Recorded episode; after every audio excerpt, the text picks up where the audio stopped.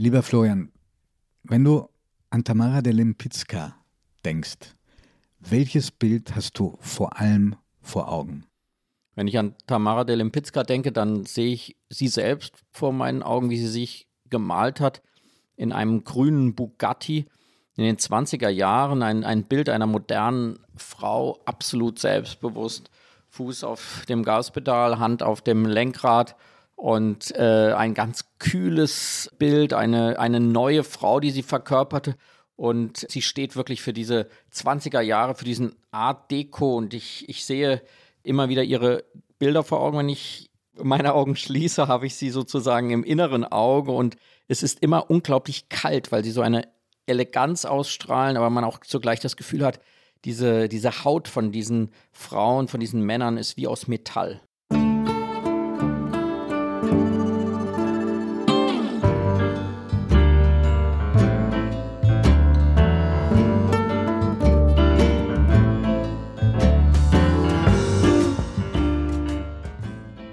Augen zu. Der Kunstpodcast mit Florian Illies und Giovanni Di Lorenzo.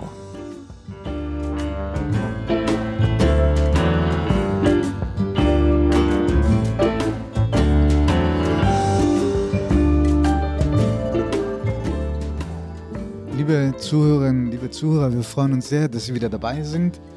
Wir, das sind mein Freund Florian Elius und Giovanni Di Lorenzo. Und Sie haben schon gemerkt, wir wollen heute sprechen über eine Künstlerin, die äußerst umstritten ist. Und ich muss dir sagen, Florian, auch in der Beschäftigung jetzt in den letzten Wochen mit dieser Künstlerin, es war ein sehr zwiespältiges Gefühl, was sich eingestellt hat. Manchmal fand ich ihre Bilder begeisternd und manchmal hatte ich das Gefühl, so viel Aufsehen wegen solcher Bilder. Es handelt sich um Tamara de Lempicka, es gibt wahrscheinlich keine Künstlerin außer Frida Kahlo auf der ganzen Welt, deren Bilder inzwischen so hohe Preise erzielen. Also sie ist in gewissen Szenen richtig Kult. Sie war berühmt schon zu Lebzeiten, geboren 1898, aber das hat sie vielleicht sogar zwei Jahre vorher, aber das hat sie immer schön versucht zu kaschieren.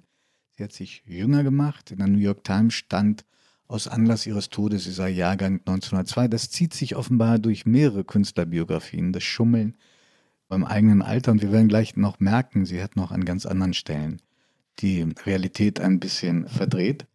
Ja, wollen wir ein bisschen was erzählen über sie? Ja, wir werden heute über sie sprechen und liebe Zuhörerinnen, liebe Zuhörer, Sie wissen es schon, wir haben in jeder Sendung Telefonjoker, Telefonjokerinnen und diesmal ist es etwas ganz Besonderes, es ist nämlich die Urenkelin von Tamara de Lempicka, mit der wir sprechen konnten. Die lebt in Amerika und mit ihr konnten wir telefonieren über ihre Urgroßmutter und ich habe sie nicht sprechen können, aber gesehen in einer Fernsehdokumentation und die sieht ja so wahnsinnig ähnlich. Ja, das ist total unheimlich. Also man hat wirklich das Gefühl, die Gene wurden da sehr interessant eben von der Urgroßmutter direkt an diese Urenkelin Marisa de Lempicka weitergegeben und deswegen ist es, finde ich, auch nur konsequent, dass sie jetzt diejenige ist, die seit zwei Jahren sich um den Estate, also um den Nachlass und um die Rechte dieser Künstlerin kümmert. Aber Florian, lass uns doch vielleicht Folgendes versuchen. Also wenn du dir das Leben anschaust, dieser Künstlerin, die einen Nachnamen hat, der wirklich ein Zungenbrecher ist. Deshalb können wir vielleicht Tamada sagen oder ist das respektlos? Nein, das ist, äh, klingt, als wären wir sehr vertraut mit ihr. Das sollten wir leider, leider nicht waren, aber ich, ich hätte machen, sie ja. wahnsinnig gerne kennengelernt. Wenn man sich die Biografie anschaut, dann kann man sich richtig in Rage reden. Also 1898 wahrscheinlich geboren. Sie hat zeitlebens behauptet, sie sei in Polen auf die Welt gekommen. Das stimmt aber nach allem, was wir heute wissen, nicht. Sie ist in Russland auf die Welt gekommen. Mutter Polin, reiche Familie, Vater Russe, auch sehr wohlhabende Familie. Genau, das ist, äh, fängt eben mit der Geburt an und zieht sich eigentlich für ihr ganzes Leben durch, dass man immer wieder ihre eigenen Konstruktionen versucht, mit der Wirklichkeit in Einklang zu bringen und der Beginn ist auf jeden Fall in Osteuropa, wie weit osteuropäisch weiß nur sie selbst, aber vermutlich eben aus Russland kommend. Sie heiratet mit 16 Jahren. Einen jungen, sehr gut aussehenden Anwalt. Das wissen wir nicht nur aus den Fotos, die es noch gibt, von den beiden und von ihm alleine, sondern auch von Bildern, die sie von ihm gemacht hat. Tadeusz Delempicka, der sie lange begleiten wird. Und er ist sozusagen auch ein wenig diese, dieses Männerideal, was sie ihr Leben lang verfolgt. Es geht eigentlich immer um den, um den sehr geschniegelten, sehr eleganten Adligen. Also sie, sie fängt mit diesem polnischen Adligen an, es folgen dann als Liebhaber später mal sehr viele italienische Adlige und dann kommt auch noch ein ungarischer hinzu. Also das ist sozusagen ihr, ihr Männerideal. Auch Frauen, also Frauen, die sie gemalt hatte, mit denen sie zum Teil sehr lange Verhältnisse hatte. Aber ich finde, wir können nicht so schnell zu ihrem Leben als Künstlerin äh, kommen. Wir müssen ein bisschen auch diese Kindheit erzählen mhm. und warum sie da so dieses offenbar dieses große Bedürfnis hatte, die wahren Umstände zu verschleiern. Also sie ähm, hat ja behauptet, sie hat an ihren Vater so gut wie keine Erinnerung, außer dass der Vater ihr von seinem Teller Stücke vom Essen abgeschnitten hat und sie dann sozusagen gefüttert hat. Und dass das für sie das Schönste gewesen wäre. Etwas, was sie offenbar sich durch ihr Leben zieht. Also Essen hatte für sie eine ganz zentrale Bedeutung. Und ihr letzter und zweiter Ehemann, den du schon äh, erwähnt hast, Raoul Kufner oder Küfner, je nachdem, in welchem Land man sich befindet, der hat das auch gemacht. Also der hat ja auch Stücke vom Teller gereicht. So, Vater angeblich nicht vorhanden, aber die Wahrheit ist eine sehr, sehr traurige, sehr tragische. Die Eltern ließen sich ganz früh scheiden, weil es damals gesellschaftlich überhaupt nicht ging. Und es scheint so zu sein, dass er sich umgebracht hat, als sie fünf Jahre alt war. Das hat sie vermutlich schwerst traumatisiert. Und er war, das ist eine wichtige Information, weil es auch zeigt, wie die Gesellschaft damals war. Der Vater war Jude und das war in Russland, im Russland, in dem sie aufgewachsen war, eher ein Makel. Juden mussten enorm kämpfen um Anerkennung, wurden auch zu Beginn des Jahrhunderts äh, vielen Schikanen ausgesetzt. Also sie hatte einen dreifachen, aus ihrer Sicht, Makel oder Handicap.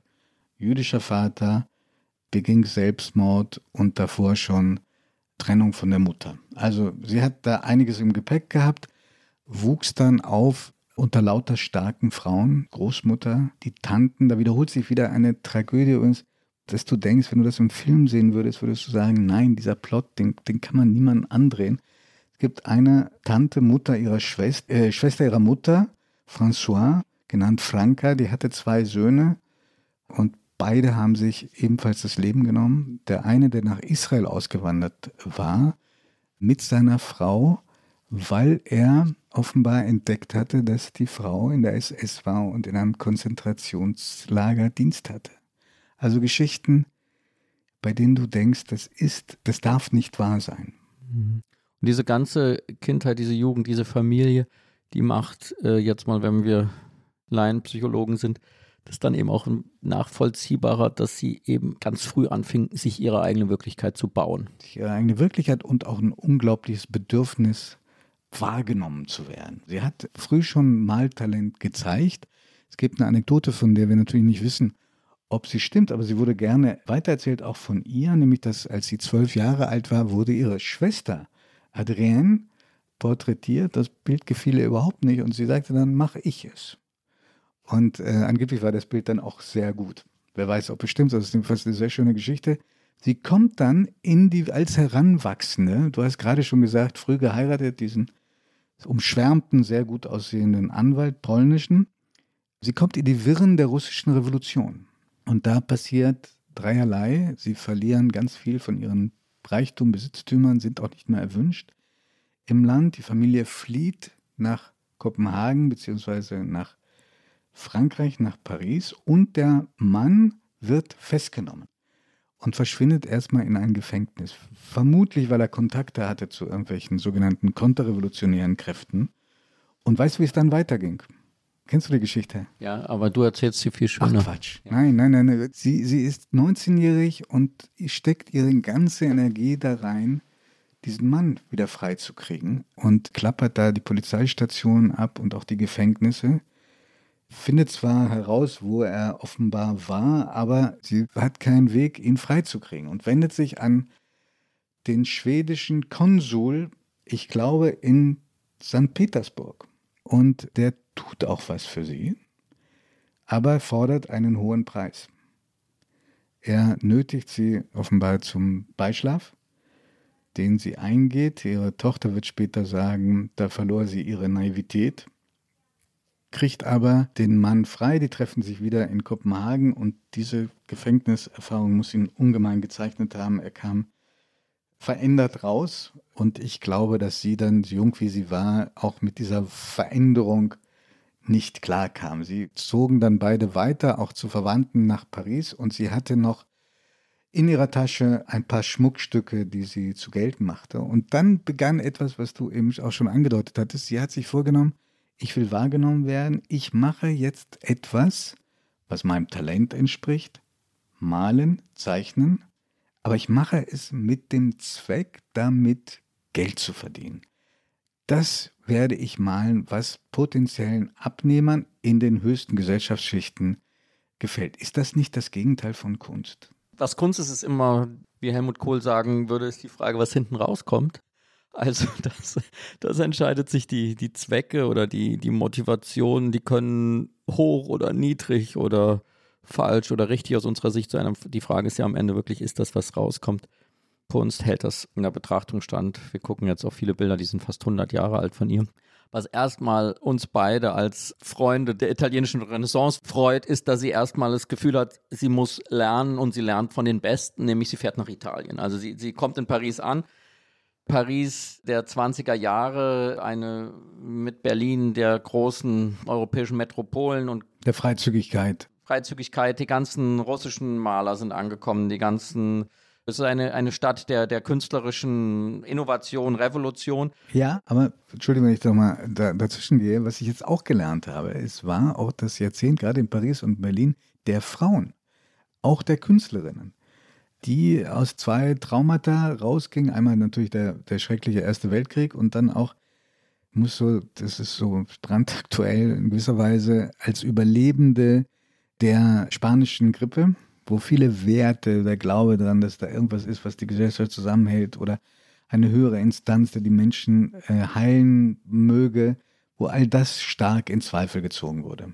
Ja, und sie ist in Paris dann durchaus natürlich sich selbst auch eine Verkörperung dieses neuen Frauentypus mit ihrem neu gefundenen Selbstbewusstsein, ihrer Fähigkeit, Auto zu fahren. Also diese ganzen Dinge, die eben da eine, eine ganz große Rolle spielten und dann eben ihrem Wunsch Kunst zu machen, die sich verkauft. Das ist tatsächlich was ganz Ungewöhnliches, dass sie nicht hehren Idealen nachhing, dass sie die Welt verändern wollte, dass sie eine künstlerische Revolution in ihrem Atelier schaffen wollte. Nein, sie wollte Bilder machen, die sich verkaufen.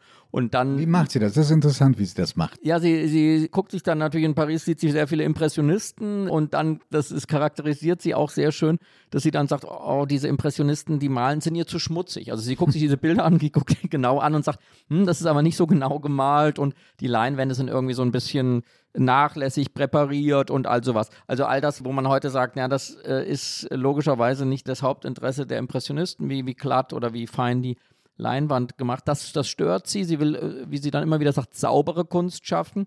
Und dann fährt sie nach Italien und will ihr ästhetisches Auge an großen Meistern schulen und sie fährt tatsächlich nach Florenz. Sie sieht Pontormo. Ja, sie ist, Pontormo, der ein Manierist ist. Jetzt muss ich den Kunsthistoriker fragen. Kannst du in wenigen Sätzen erklären, was ein Manierist ist? Ein Manierist ist, hat sich ja zum Glück dann bis heute in, in, in den Sprachgebrauch als etwas überliefert, was man vielleicht als künstlich bezeichnen könnte, als gestelzt. Ja, das Wort manieriert, was sich auf einen Stil bezieht. In der Kunst hingegen ist es eine Diktion, die eigentlich sozusagen eine abfällige Diktion war, so wie der Impressionismus ja eben auch mal ein Schimpfwort war.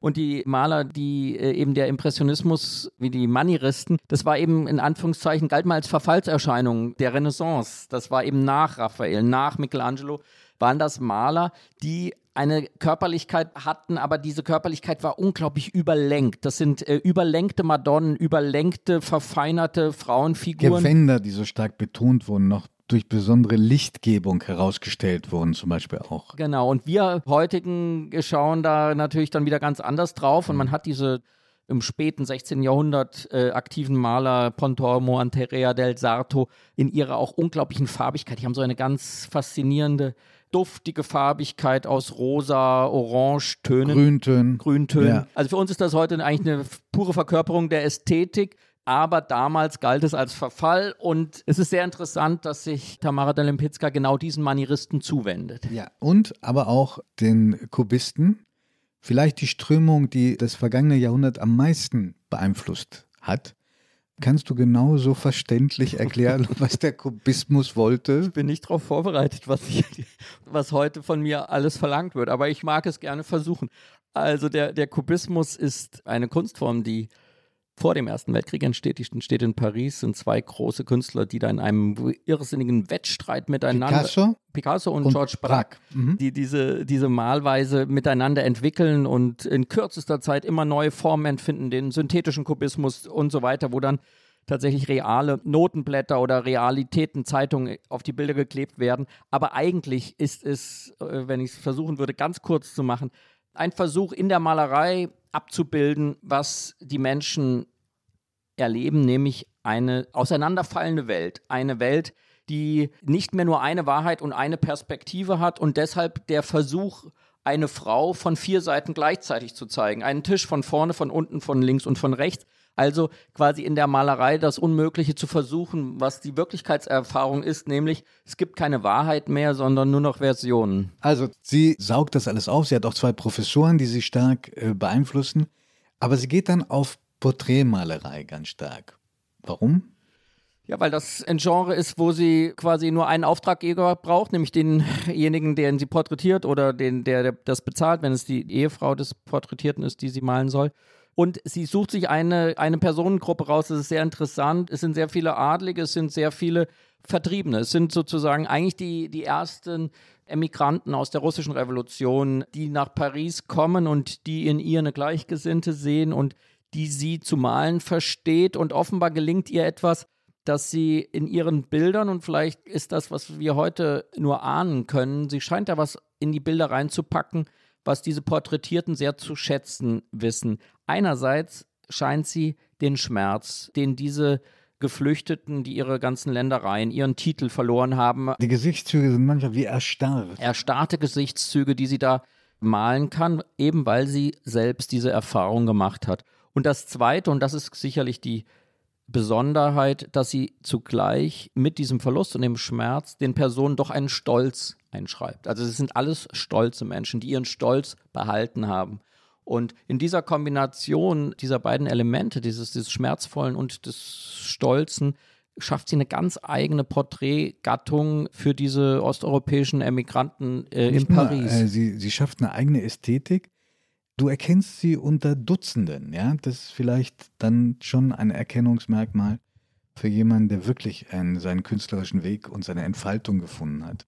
Sie hat aber nicht nur Porträts gemacht, sie hat sehr viele Aktbilder auch mhm. gemalt. Ja, sie hat sehr viele Aktbilder gemalt und diese Wiedererkennbarkeit von ihr ist eben ein ganz zentrales Thema für ihre Kunst. Sie ist absolut unverwechselbar. Ich würde ja. auch sagen, sie ist nicht fälschbar eigentlich in ihrer, in ihrer Malerei. Und zugleich geht es mir wie dir, wie du am Anfang sagtest, man ist sehr hin und her gerissen in der Bewertung, weil es hat was unglaublich Faszinierendes, dieser, dieser metallische Stil, dieser dieses farbenfroher. Ja, und wie sie da diese Menschen verwandelt. Von Blumen und Menschen.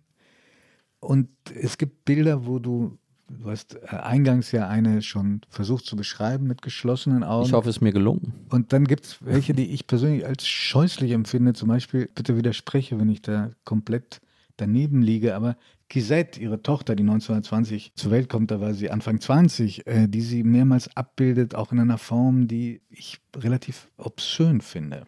Sehr irritierende Porträts. Ihrer eigenen Tochter, man kennt dieses große Thema an, an Balthus, dem französischen Maler aus diesen 30er Jahren, aber diese nochmal die Steigerung, wie sie ihre, ihre zehnjährige Tochter in nahezu aufreizender Pose malt, hat was sehr Verstörendes, kann man nicht anders sagen. Ja. Überhaupt die Beziehung zu ihr zu dieser Tochter mehr als verstörend ist, aber darauf kommen wir noch zu sprechen. Aber sie hat großen Erfolg. Also es ist nicht so, dass dieser Erfolg erst spät einsetzt so, oder nach dem Tod. Da gab es nochmal eine Neuentdeckung. Sie hat riesigen Erfolg und bekommt, ihr erstes Bild wird, glaube ich, 23 ausgestellt, aber richtigen großen Achtungserfolg hat sie bei einer Messe 1925 in Paris.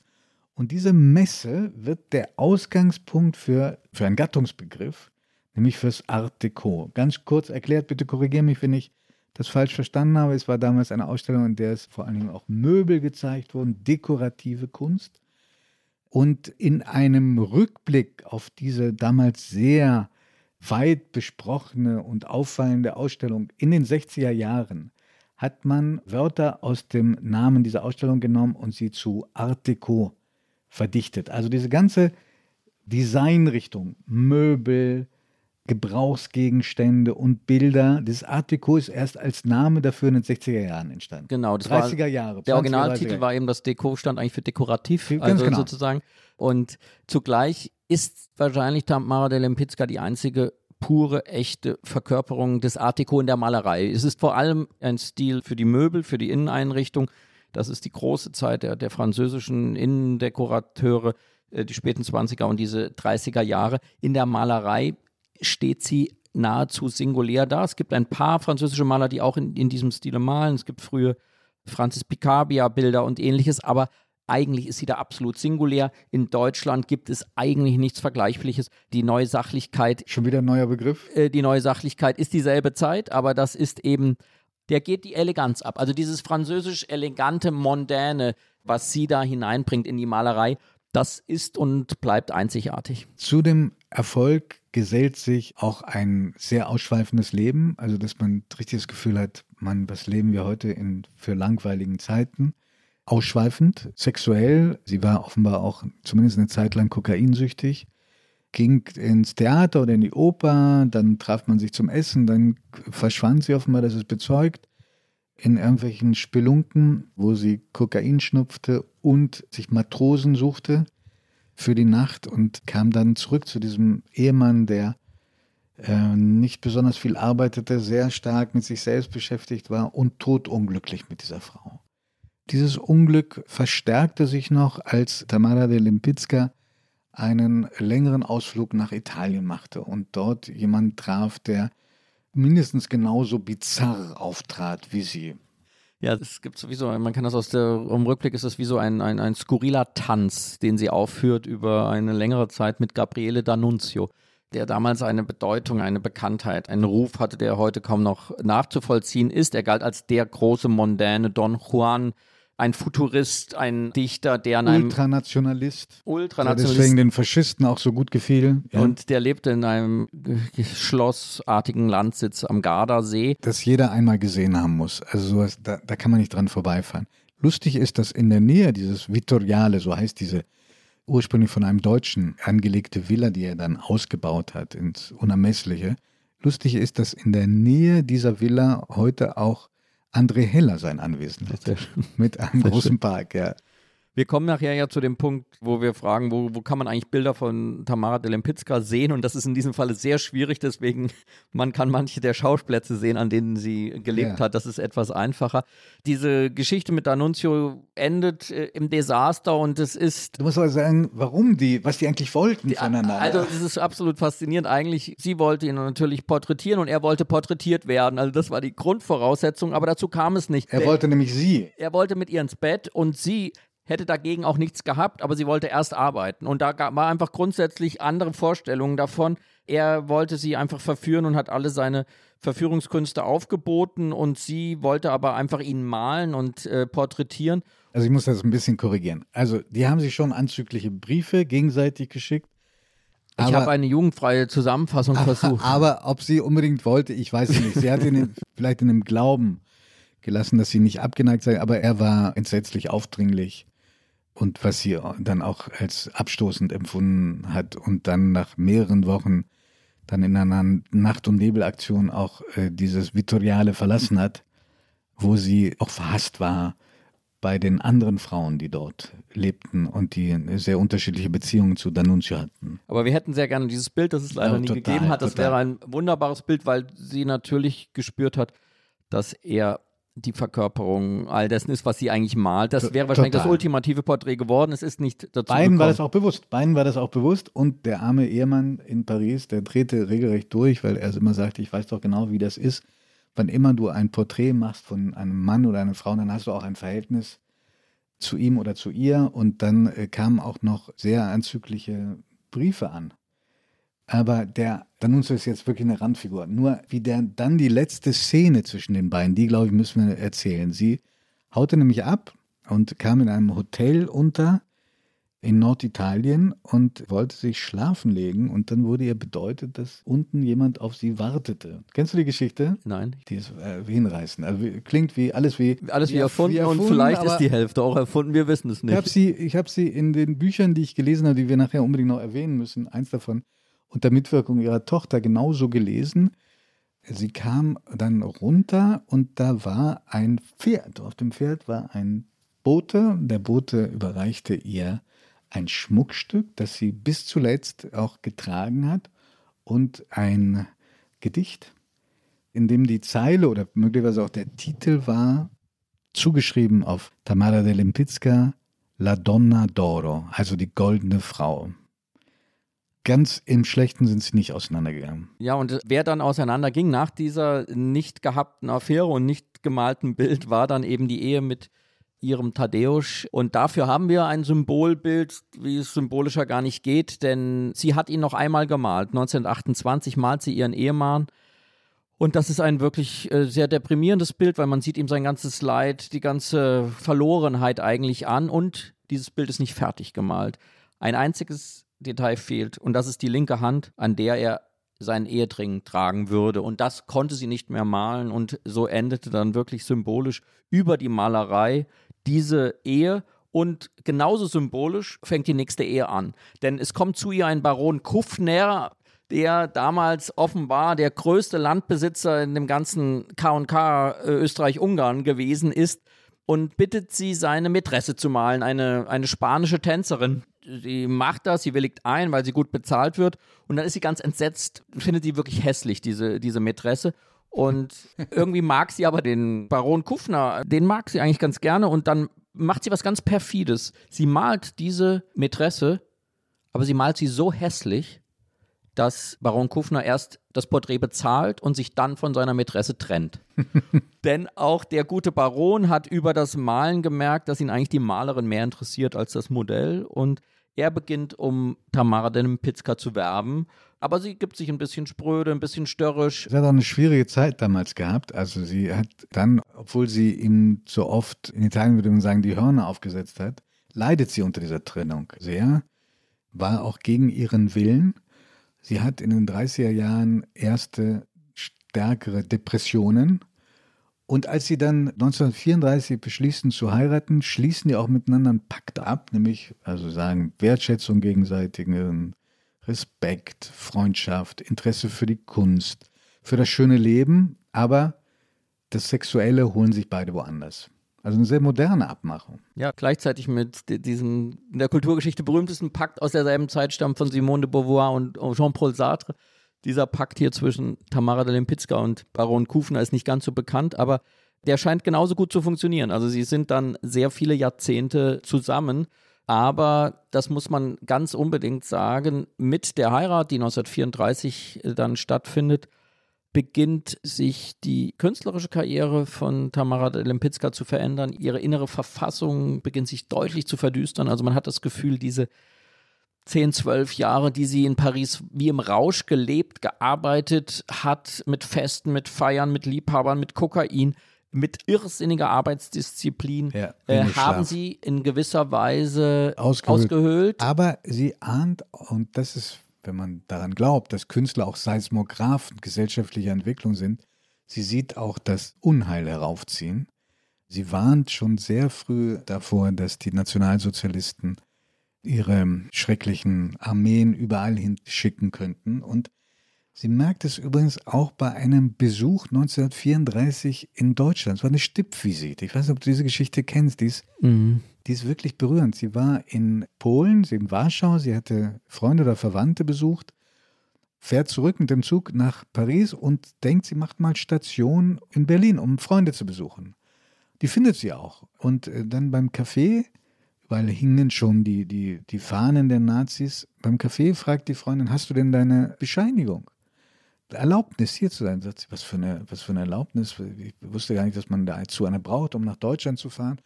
Große Aufregung, sie gehen zur Polizei und lassen sich da dann registrieren. Der Polizist führt sich da wahnsinnig auf, bis er dann sagt, sind Sie nicht diejenige, die die Titelbilder gemalt hat für eine deutsche Kult dich verehrte Zeitschrift, die Dame. Die Dame, genau, ja. Hat sie viele Titelbilder gemacht, unter anderem auch das Bild, das du eingangs beschrieben ja. hast von der Frau, sie selbst, also ein Selbstporträt am Steuer eines grünen Bugatti. Und die Initialien sind über dem Türgriff von, mhm. von ihr, also ein, ein, ein kleines Detail da. Und lässt sie laufen, sie muss nur eine Strafe bezahlen, kommt aber zurück und beschwört Raul Kufner oder Küfner, lass uns Europa verlassen.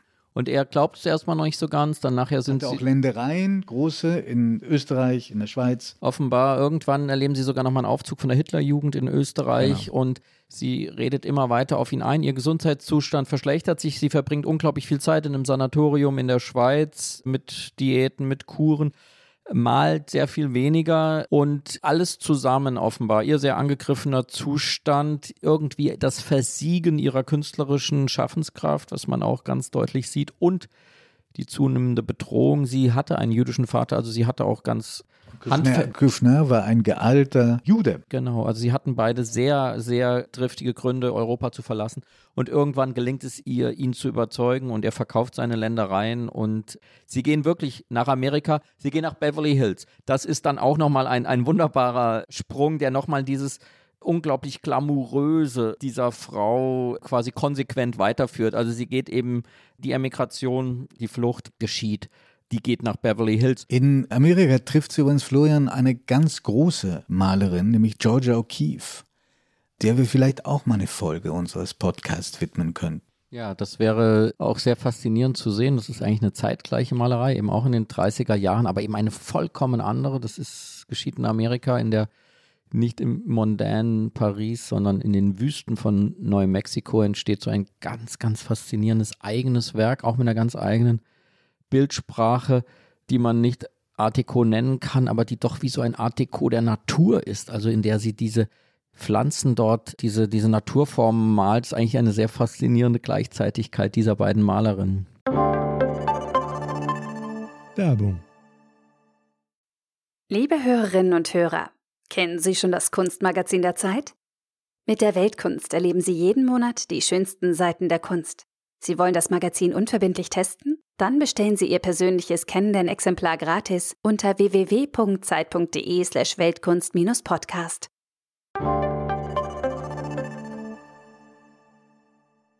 Und es ist nicht von ungefähr, dass genau dort in Beverly Hills in Hollywood auch diejenigen sitzen, die Tamara Delimpizka bis heute verehren. Ich habe mit ihrer Urenkelin telefoniert, mit Marisa Delimpizka die in Amerika lebt und gerade zu Besuch bei ihrer Mutter war, also der Enkelin. Aber ich sprach mit der Urenkelin, die jetzt seit zwei Jahren auch den ganzen Estate verwaltet.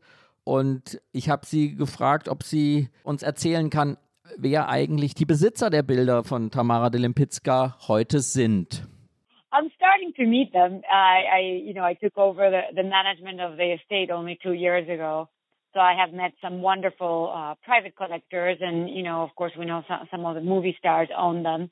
They're, uh, you know, they're very private with, with their collections, but uh, yes, we know that, you know, of course, Madonna owns about five of them. She's used them in some of her videos in the 80s and 90s. Uh, Barbara Streisand owned Adam and Eve, but she's through the years she's owned about five of them. Know. Ja, sie sagt, dass sie über den letzten zwei Jahren, in denen sie jetzt den Estate übernommen hat, viele Privatsammler getroffen hat und eben wirklich sehr viele in Hollywood, sehr viel Schauspieler, Barbara Streisand, Jack Nicholson, Madonna besitzt ebenfalls Werke von Tamara Delimpicka, hat sie sogar in ihren Videos, Musikvideos auftauchen lassen. Modeschöpfer wie Donna Karan, Wolfgang Job. So yes, I think there's a lot of uh, movie quality, old, you know, the old Hollywood glamour and old Hollywood thematic, a lot of uh, elements. Und äh, sie sagt ja, sie glaubt, dass eben wirklich diese Bilder von Tamara Delimpicka diese, diese Qualitäten des alten Hollywood so in sich tragen, dieses glamouröse, dieses elegante dieser frühen Zeit und dass das auch der Grund ist, warum sie bei diesen Sammlern so beliebt ist. Dazu muss man auch wissen, dass sie in ihrer Schönheit verwechselt worden ist, Tamara Lipicka, mit der Diva schlechthin. Bis heute gilt sie als der Inbegriff der rätselhaften göttlichen Diva, nämlich mit Greta Garbo. Sie hat mal, sie hat sich aufgehalten, vielleicht auch um sich ein bisschen zu erholen, in einem Luxushotel in Salso Maggiore. Und da hielten sie die Gäste für Greta Garbo und sie hat keinesfalls verlegen auch angeboten, die Rolle zu spielen. Ja, also insofern versteht man völlig, dass sie dieses Schönheitsideal dieser Zeit verkörpert hat. Und in meinem Gespräch mit Marisa de Lempicka habe ich sie auch gefragt, was ist eigentlich für die Urenkelin das Wichtigste, das Schönste Bild, was Tamara de Lempicka je gemalt hat? I would say I have two favorite paintings. The first one I think is most people's favorite painting is the self-portrait or Tamara in the Green Bugatti. I think that is a, a fantastic painting. That was uh, on the cover of the German magazine Die Dame in 1929. And um, Tamara met the director of the magazine in Monte Carlo. It was a chance encounter. And the director was uh, amazed by Tamara's look, fashionable look, driving her car. She actually owned a yellow uh, Renault. Not green Bugatti. Ja, das Lieblingsbild ist eigentlich wirklich dieses Selbstporträt im grünen Bugatti und das ist so entstanden, als damals äh, sie Urlaub machte an der Riviera, fragte sie plötzlich eine Dame, die steckte ihren Zettel an ihr Auto, ob sie sie mal kennenlernen könnte. Es sehe so toll aus und das war dann die Herausgeberin der Zeitschrift Die Dame in Berlin und die bat sie doch ein Bild zu malen für die Zeitschrift. Und das machte sie und sie malte sich auch selbst, aber sie malte sich eben nicht in ihrem wirklichen Auto, was ein gelber Renault war, sondern sie fand das nicht so richtig passend. Sie wollte es etwas mondäner haben und deswegen malte sie sich mit einem grünen Bugatti. Instead of painting herself in a in a little yellow Renault, she thought she would paint herself in the most luxurious car of the day, which was of course a Bugatti. And green just matched her eyes perfectly. So that's how Tamara and the green Bugatti came to be. And I love it because I think it's still so relevant today. You know, women in those days were just starting to drive cars. Very few women drove cars. Actually, they were able to have bank accounts for the first time uh, on their own. They were getting the right to vote around the world. So it's a very important time, and I think this painting reflects you know, the independence of women, women in charge of their lives. Und dieses Selbstbildnis, was sozusagen eine Erfindung ist, ist trotzdem, sagt äh, Marisa de Lempicka, die Verkörperung der Frau der 20er Jahre, des Selbstbewusstseins, diese Eleganz, dieses nach vorwärts fahren, diese Unabhängigkeit. Denn ganz klar, hier auf dem Beifahrersitz dieser modernen Frau sitzt kein Mann mehr. Florian, die erste Künstlerin, die wir in unserer Podcast-Reihe vorstellen durften, das war die fantastische Lotte Laserstein. Und da haben wir lange drüber geredet, dass sie einen ganz besonderen Blick hatte auf die nackte Frau, die sie oft abgebildet hat, der immer ein anderer, ganz anderer war als der eines männlichen Künstlers. Dazu haben wir auch Ali Schwarzer da befragt. Jetzt hat äh, Tamara Delimpitzka ja auch sehr viele Aktbilder gemacht. Ich habe hier, das können die, die uns jetzt hören, nicht sehen, aber ich habe hier zum Beispiel ein Bild liegen, das heißt La Belle Raffaella. Und da frage ich dich, ist das nicht ein männlich lüsterner Blick auf dieses Aktenmodell? Also kann man sagen, dass Frauen grundsätzlich Frauen anders malen? Also dieses Bild, die schöne Raffaela, das wird immer mal zu einem der, der schönsten Aktdarstellungen des 20. Jahrhunderts gezählt, ganz sicherlich von männlichen äh, Juroren. Und das ist wirklich eine sehr faszinierende Frage, denn während bei Lotte Laserstein genau dieses Voyeuristische ganz fehlt in, in der Völlig, Malerei, ja. sehen wir hier einen starken Voyeurismus. Wir haben eben drüber gesprochen, sehr verstörend beim, beim Blick auf die zehnjährige Tochter, aber eben auch hier bei diesen Aktdarstellungen der Frauen, da strahlt sicherlich ihre Bisexualität unmittelbar hinein. Man hat aber auch bei den männlichen Aktmodellen, etwa bei ihrem sehr berühmten Bild von Tamara Delempicka, Adam und Eva, was jetzt Sie zu Hause vielleicht gerade mal googeln. Also dieses Adam und Eva Bild hat auch eine wunderbare Geschichte, weil sozusagen sie einfach eine Frau nackt malte und dann die Hunger hatte irgendwie, weil sie stundenlang Modell stehen musste und sich irgendwann einen Apfel griff aus einer Obstkiste, die da in der Küche stand bei der Künstlerin und dann sagte Tamara, stopp, nicht weitermachen. Dann rannte sie raus auf die Straße und erinnerte sich, dass da so ein besonders schmucker Polizist gestanden hatte, um den Verkehr zu regeln und den bat sie, doch hereinzukommen, ob er nicht der Adam sein könne. Sie hätte jetzt die Eva, die hätte schon den Apfel. Und so kam es dann, der kam dann tatsächlich. Und wenn ich dieses Bild sehe, diese Adam und Eva, da könnte ich jetzt nicht unterscheiden, welcher der männliche oder der weibliche Körper der begehrenswerter gemalt wird. Also man sieht in ihrer Malerei unbedingt eine sehr Es, es hat was sehr Sexuelles, wenn sie diese Porträts malt, aber eben das steht in diesem irritierenden, faszinierenden Widerspruch, je nach Geschmacksrichtung, zu der metallischen Klette, die die Körper dann doch ausstrahlen. Also das Verführerische wird zugleich auf ganz brutale Weise auch immer wieder zurückgeworfen. Mhm, mhm. Das ist interessant, wie du das erklärst, sehr. Dieses Bild Adam und Eva, das war im Besitz von Barbara Streisand und kam dann in einem Auktionshaus unterm Hammer, das noch größer war als das, für das du gearbeitet hast, bei Christie's und erzielte dann 1994 den spektakulären Preis von fast zwei Millionen Dollar. Ja, und das wäre heute sicherlich sehr viel mehr. Also wir, wir wissen von, von Wolfgang Job, der eben Tamara de Lempicka sammelte, Andy Warhol, der Eine sie Zeit auch lang sammelte. angeblich 17 Bilder von ihr hatte. Ich weiß nicht, ob er das noch heute tut. Nein, er hat eben auch bei Auktionen wieder Bilder von ihr verkauft, aber er war einer, glaube ich, der ganz großen Figuren, der auch wirklich für ihre Renaissance gesorgt hat.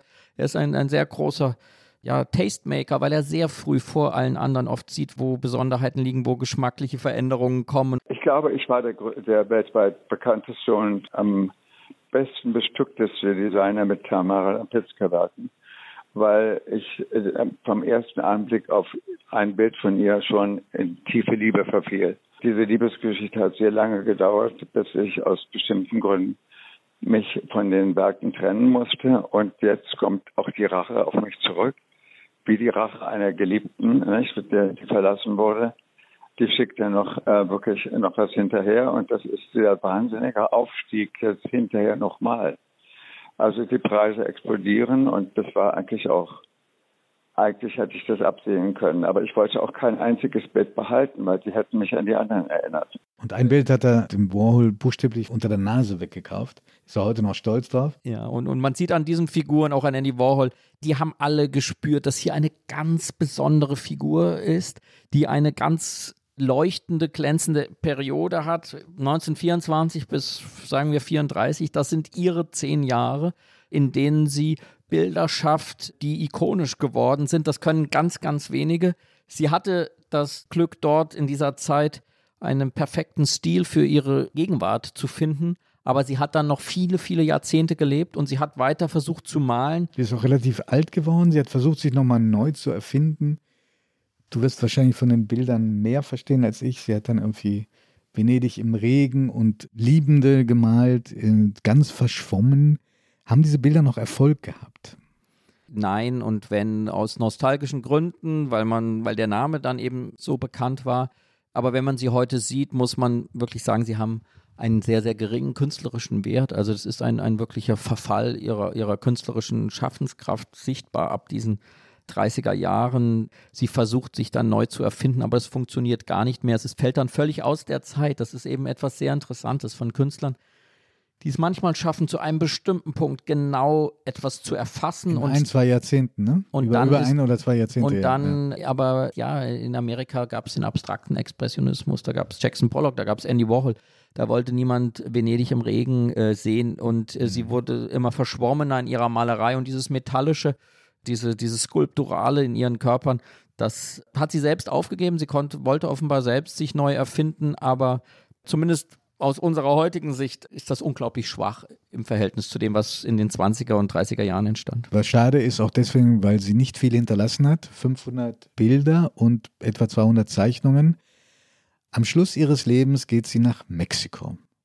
Die Fotos, die aus der Zeit erhalten sind, zeigen eine Frau, die äh, genauso auffällig war wie in ihrer Jugend, mit riesigen Hüten, lebte auf einem Anwesen mit sieben Bediensteten, die sie offenbar ziemlich rumgeschubst hat, äh, um es höflich auszudrücken und hat in der Phase auch ein schwieriges Verhältnis, noch schwieriger halt wahrscheinlich als sonst zu ihrer Tochter, zu der sie nach äh, Eingeständnis auch der Tochter so eine Hass-Liebe-Beziehung hatte. Sie war, glaube ich, keine klassische Mutter, kann man nicht so sagen, wohl auch nicht sehr konstant in ihrer Beziehung zu der Tochter. Sie konnte die Zuneigung, die sie zweifellos für Kisette empfunden hat, auch nicht artikulieren, auch nicht zeigen. Und Kisette heiratet aber und der Mann wird schwer krank, hat Krebs. Und in dieser Zeit kann Gisette ihre Mutter nicht so assistieren, wie sie es gewohnt war. Und das erbost sie wahnsinnig. Zwischendurch droht sie ihr mit Enterbung. Sie überschreibt, zumindest vorübergehend, das Anwesen in Mexiko auf einen jungen Künstler. Als der Mann aber von Cosette stirbt, kommt sie nach Mexiko und hat dann aufopferungsvoll ihren Nachlass verwaltet. Tamara de Lempicka stirbt dann 1980 in Mexiko.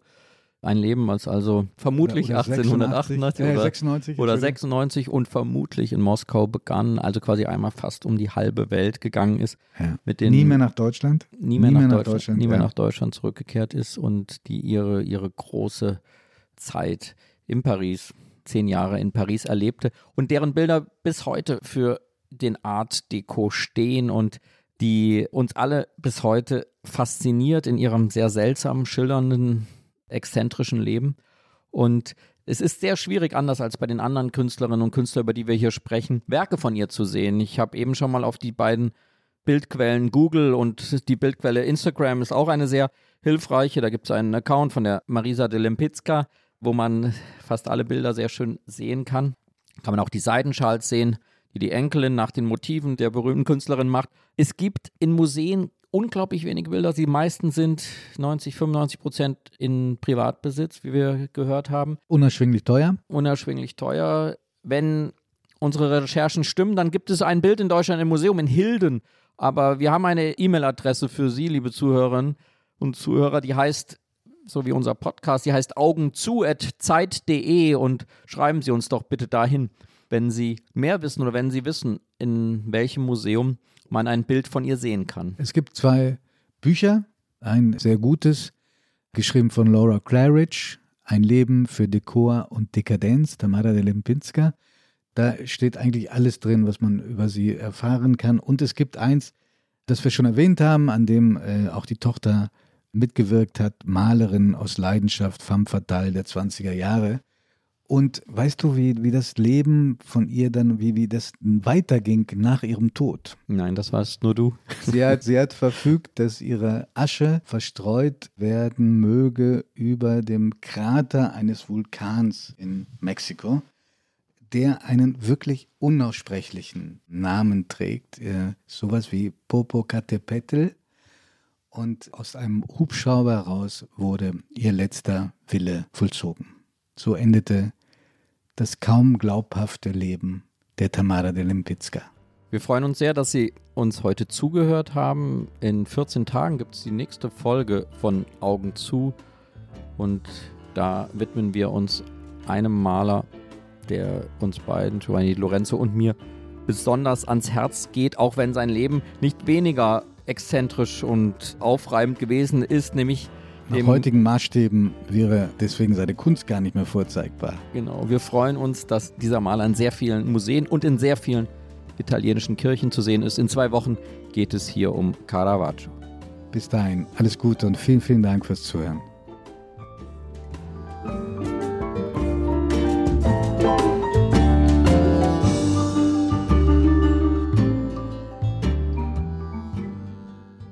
Augen zu ist ein Podcast von Zeit und Zeit Online, produziert von Pool Artists.